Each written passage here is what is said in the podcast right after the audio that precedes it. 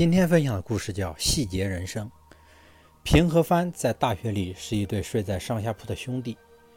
大学毕业，又去了同一个城市的同一家报社，成为一对好同事加好友。尽管他们的性格十分不同，平性格文静、拘谨小心，做事井然有序、细致周到，从小到大一直是家里的好孩子、学校的好学生、单位的好员工。他走到哪，哪里就干净整齐、一尘不染，被子叠得像块豆腐。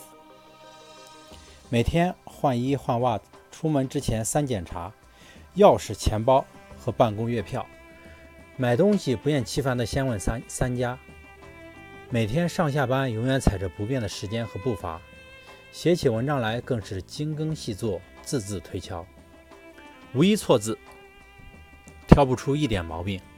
但是通篇平淡无奇，读起来全然无味，毫无印象。帆正好相反，性格豪爽，自由散漫，做事不拘小节，粗枝大叶。从小到大总是让家长、老师和单位领导操心，他走到哪，哪里就会变得凌乱不堪，尘埃落地。早晨起来总是不叠被子，两只脚常常穿不同色的袜子。出门经常忘记带钥匙，买东西经常忘找零钱，坐车有时候坐过好几站，写起文章来却是大笔一挥，文如泉涌，一泻千里。虽然有时错字连篇，但却挡不住文采和神韵。特别是结尾处，总是神来一笔，出奇制胜，读后令人回味无穷，久久难以释怀。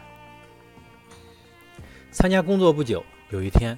平和帆晚上上下班，晚上晚上下班，去附近一家小饭店吃饭。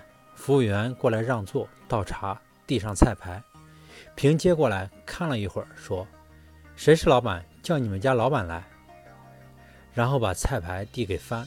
帆看了一眼，也说：“对，找你们家老板来。”服务员不知何事，赶紧把饭店老板找来。老板年纪不大，也是外地人。他不知眼前两位来者何事，有点担心害怕。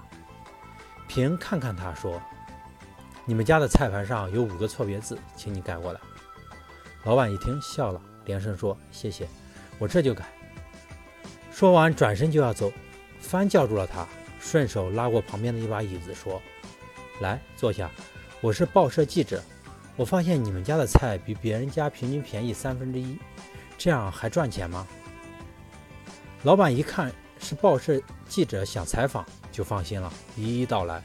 他越谈越投入，把自己这几年经营过程中的酸甜苦辣一股脑倒给翻听。翻回去后，连夜写出一篇深刻且生动的小老板的故事。文章刊出后反响很好，翻又连续采写了十位小老板创业的故事，引起很大反响。现在几年过去了。翻译是南方某大报总编，并出版了好几本专著。平仍然留在原来的城市、原来的报社。